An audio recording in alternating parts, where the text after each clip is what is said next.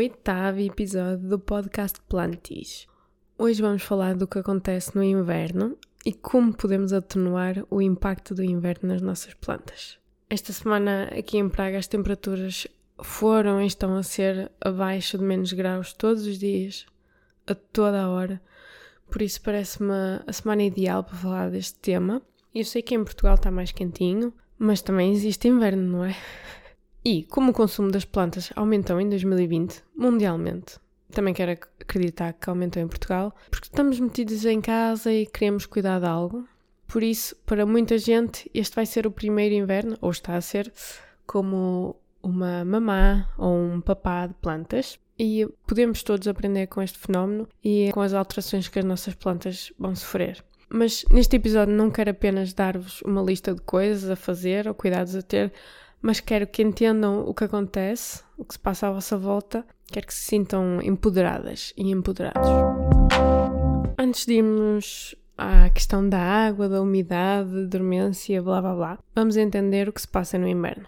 É inverno e há menos solar, certo? Mas porquê é que isto acontece? Para responder a esta pergunta temos que ir até ao espaço para entender o fenómeno. E a resposta não é porque a Terra está mais afastada do Sol, isso é falso, de facto, no inverno, no hemisfério norte, a Terra até está ligeiramente mais próxima do Sol. Para isto fazer sentido, vocês pensem nos países que estão na linha do Equador, que não têm um inverno tão diferente do verão como nós, para nós é muito mais grave. Para a Europa do Norte ainda é mais grave ainda, porque este ângulo mantém-se igual. Isto é uma questão de ângulos e não de distância ao Sol. Se o problema fosse a distância, estes países tinham o, uh, um inverno mais rigoroso, assim Cuba, por exemplo, México. O que influencia é a inclinação do eixo da Terra em relação ao Sol. Ou seja, nós estamos um bocado inclinados. No inverno altera-se, claro, o que dá origem a que os raios solares incidam na Terra de forma diferente.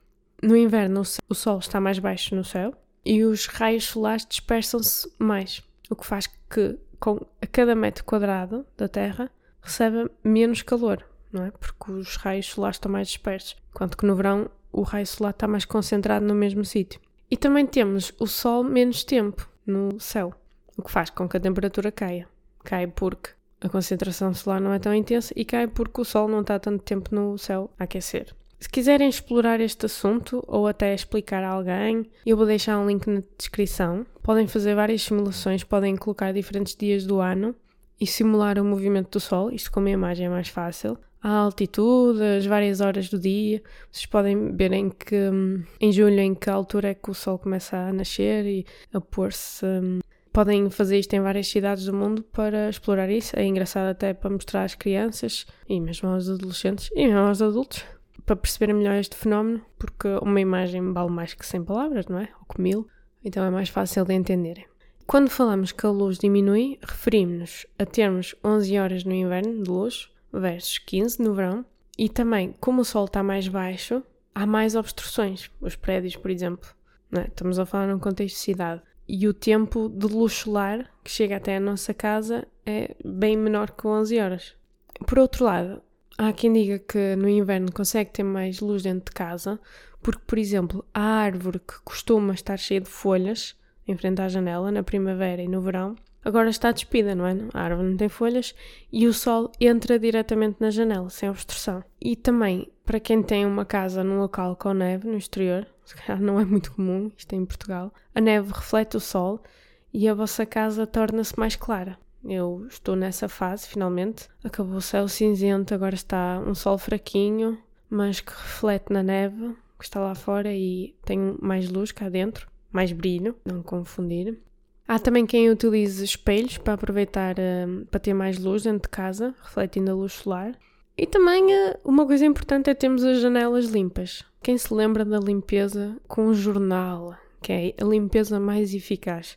Isto parece um bocado irreal, mas de facto, se a janela não estiver bem limpa, mais desperdício de luz vai haver. Uh, não, comprem, não comprem jornal, de propósito, de certeza que há muitos jornais aí velhos para dar Aproveitem esses se quiserem limpar a janela com o jornal.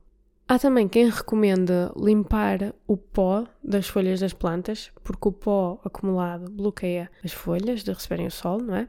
já falei disto. Eu não limpava a minha língua da sogra porque ela estava no, no quarto e eu associo sempre o quarto a estar limpo e o ângulo de, pela qual eu olhava para ela, ela para mim estava sempre limpa e imaculada.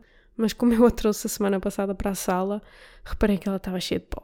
Mas se tiverem correntes de ar na vossa casa, naturalmente o vento pode remover o pó das folhas.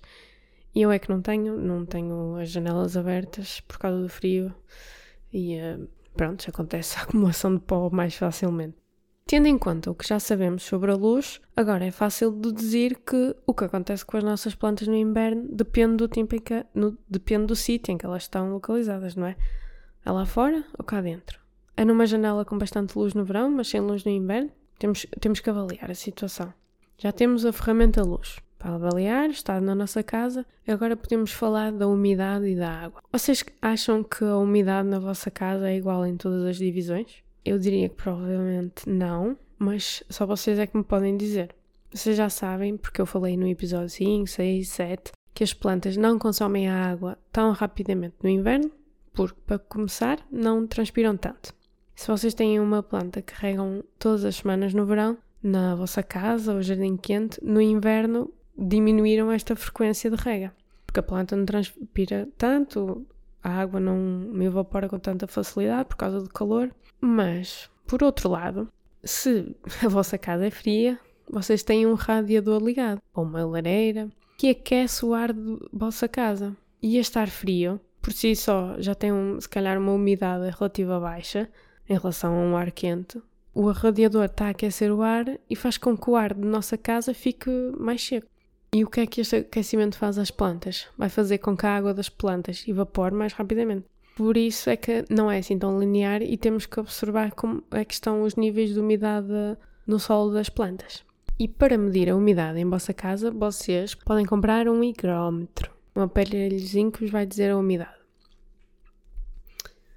Se não tiverem a certeza, não é? Se estiverem completamente perdidos em relação à umidade em vossa casa. Se quiserem, podem investir num umidificador para a vossa casa, ou se calhar até já o fizeram.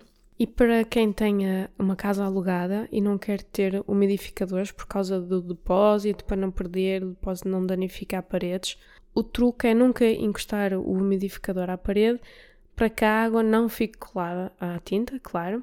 Eu conheci uma rapariga que ela, para não danificar a parede, colocou painéis de vidro e assim o excesso de água escorre pelo vidro e não fica na tinta. Em relação aos umidificadores, há para todos os preços e gostos. Uma pessoa tem que ter em conta o orçamento que nós temos e a área em que queremos colocar. Temos os mais pequenos, que não têm tanta potência, claro, mas são, se calhar são melhores para espaços pequenos. Os ditos smart, que vocês podem controlar com uma aplicação no telemóvel. Os ultrassónicos, para espaços maiores, mais potentes.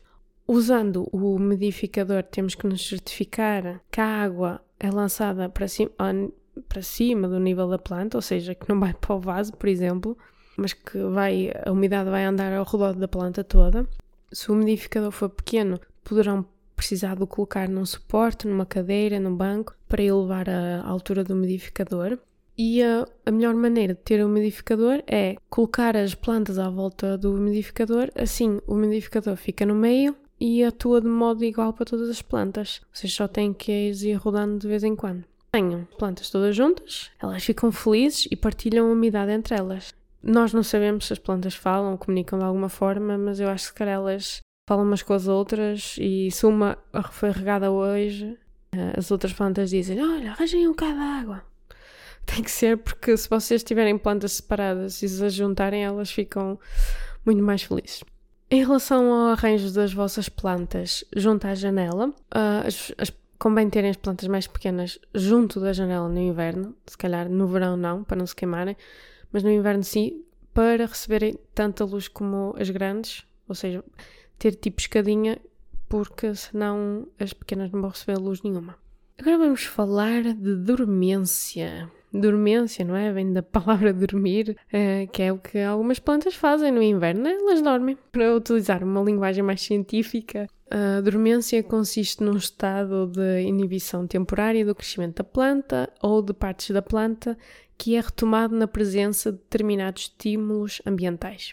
Isto é uma, a uma adaptação importante para a sobrevivência das plantas que impede o seu crescimento em eh, condições indesejáveis, como agora no inverno, sem sol e frio, pelo menos aqui na Europa Central. Até vos vou dar uma curiosidade: a macieira necessita passar por um inverno com temperaturas inferiores a 10 graus para que floresça corretamente e dê a fruta, claro. Daí não ser uma planta cultivada em zonas de clima quente, como por exemplo a Índia. Vocês sabiam que a Índia tem muita fruta exótica, é verdade, não é? Como mangas, que eu adoro, mas maçãs nem por isso. E as maçãs na Índia são vistas como uma ótima fruta e muito valiosa. Uh, isto foi um colega meu que me contou, indiano, e agora é que eu percebi porque é, porque eles nem têm, não têm estas temperaturas baixas para poderem implantar lá. E na mesma linha de pensamento, o cato no Natal só vai dar flor se passar por um leve período de dormência também. Há plantas que mudam consideravelmente no inverno e no verão. Um exemplo são as caláceas. Se calhar já sabem que elas fazem parte do meu grupo favorito de plantas, mas elas mudam no inverno e no verão porque elas têm condições muito específicas em que são felizes e o frio e a baixa umidade não fazem parte dessas condições. Agora percebo porque é que tanta gente se queixa delas. Estão, estão a dar luta, é verdade. Mas está quase, faltam dois meses para, para a primavera, ou menos até. Por isso, elas para mim estão-se a preparar para ter uma primavera e um verão incrível. Vai correr tudo bem. As orquídeas também gostam de passar por um período de dormência, que é o que faz desistir muitas pessoas e acabam por deitar uma orquídea fora que se calhar só estava a dormir Outro cuidado que temos de ter no inverno é com pestes. Ah, por exemplo, os acros de aranha, pedra-mites, ah, nas nossas caláceas ou outras plantas também, verificar debaixo das folhas se está tudo bem. Se calhar ah, podemos pensar que, os, que as pestes não aparecem no inverno, mas é mentira. Cuidado com isso. Também verifiquem debaixo das folhas antes de comprarem a vossa planta porque muitas vezes nós trazemos plantas, muitas vezes não, espero ver, trazemos plantas para casa e a planta parece bem e passado pouco tempo começa a deteriorar-se, já trazia qualquer coisa. Já havia qualquer coisa na planta errada. Não fomos nós. Por isso, muito cuidado. Saibam distinguir as diferentes pestes, uh, vejam se está tudo bem. Uma planta simétrica, homogénea, é sempre sinal de saudável. Vocês sabem que as plantas não estão preparadas para viver dentro da nossa casa, principalmente que ela, o que nós temos aqui em casa é mais de climas tropicais, subtropicais, mas também não podemos replicar o nível de umidade da Amazónia. Imaginem só o estado da nossa casa. Se estiverem mesmo preocupadas com a umidade, é? Cada, é verdade que cada um tem a sua panca no cuidar das plantas, por isso é normal. O que vocês podem fazer, se quiserem realmente ter um umidificador e tudo, vocês podem utilizar as, vitrine, as vitrines de vidro do IKEA e podem colocar as plantas lá dentro e um, com o umidificador também isso vai uh, bombar a uh, umidade para as vossas plantas, porque há quem diga que um aumento de 5% de umidade é inútil, que tem que ser pelo menos 10% para haver uma diferença notável nas, para as plantas. Uh, mas não há nada como nós experimentamos, por isso façam vocês mesmas e digam como é que correu. E agora, dicas rápidas. Respondendo à pergunta que vos fiz, no caso, por exemplo, da casa dos meus pais, as divisões com mais umidade são a casa de banho e a cozinha. Acho que nem é preciso estar a cozinhar. Aquela cozinha tem um nível de umidade brutal. Poderá ter a ver com o facto de estar virada para norte. Por isso, é sempre um bom é um espaço bom para preenchermos com plantas se houver luz. Não se esqueçam que nada vive sem luz. Já falámos disso no episódio passado. Não coloquem a língua da sogra na casa de banho sem janelas porque há uma falsa informação que esta planta não precisa de luz, é mentira. Ela simplesmente é mais resistente, mas ela, além de não, não conseguir eh, viver durante muito tempo às escuras, também não vai conseguir viver num ambiente úmido, porque ela é uma planta de deserto. Por isso, cuidado. Mas eu já vi fotos com essas plantas em casas de banho. Se calhar vocês também já viram. Uh, só que há uma coisa que as pessoas fazem, que é as pessoas metem as plantas para a foto só e depois vão para o seu sítio original. Como por exemplo, quando eu tenho aqui visitas em casa, eu coloco as plantas aqui hum, na cozinha mais.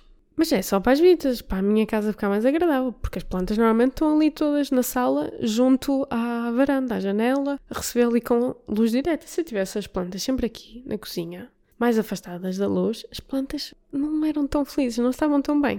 Uh, por isso, não se deixem enganar. Agora, rapidamente, os fertilizantes. A regra geral é que no inverno não se aplica fertilizantes. Mas nunca digas nunca, e se vocês veem que uma planta está a florescer, está com folhas novas, cinco folhas novas agora no inverno, há quem aplique fertilizante porque significa que a planta está com um crescimento ativo e aprecia o incentivo. Eu não pus fertilizante em nenhuma, uh, porque as que tenho com, são muito raras as que estão a dar nova folha, e se ela consegue dar sozinha, continuo, porque já tem um bom tamanho, é a minha planta dos nervos, não sei se é assim que se diz em português. Tem umas cores muito giras, assim, uh, eu acho que é plant, nerve plant, planta dos nervos, acho que sim. Em relação a repotting, mudar de vaso as plantas, não é? Também não se deve fazer, ninguém faz, supostamente. Mas se as raízes estão fora do vaso e a planta está a crescer e está tudo bem, e se vocês estão-se a sentir em pânico porque estão a ver imensas raízes fora do vaso, go for it. Pá, acabei de usar uma expressão inglesa, não sei porquê, desculpem. Façam-no tenham cuidado das condições em que o façam, mas não deixem que seja por causa de estarem no mês frio que não o vão fazer, se acham que é o melhor para a vossa planta. Em relação a ir comprar plantas no inverno, cuidado! Quanto mais tempo demorarem, pior é. Imaginem que vocês vão comprar uma planta e depois vão passear, deixam a planta no carro, que está ao frio. A planta vai eh, gelar. Não sei em que temperatura está o carro, mas isto é a mesma coisa que vocês saem de casa sem casaco. Fa façam isto saiam de casa sem casaco para ir comprar a planta. E vocês vão se despachar porque querem voltar para casa, para o quente, tal como a planta também quer ir para o quente rapidamente. É, por isso é que é complicado comprar plantas online. E outra coisa é vocês tentarem se lembrar como é que as vossas plantas estavam no verão. Se tiverem fotos, ajuda, porque não é suposto as plantas estarem dramaticamente diferentes. Foi tudo por este episódio. Obrigada por estarem desse lado. Não se esqueçam de mandar as vossas sugestões, eu estou aqui para vocês. Tenham uma ótima semana, um ótimo fim de semana. Sigam-me no Instagram em ana.lives e até já!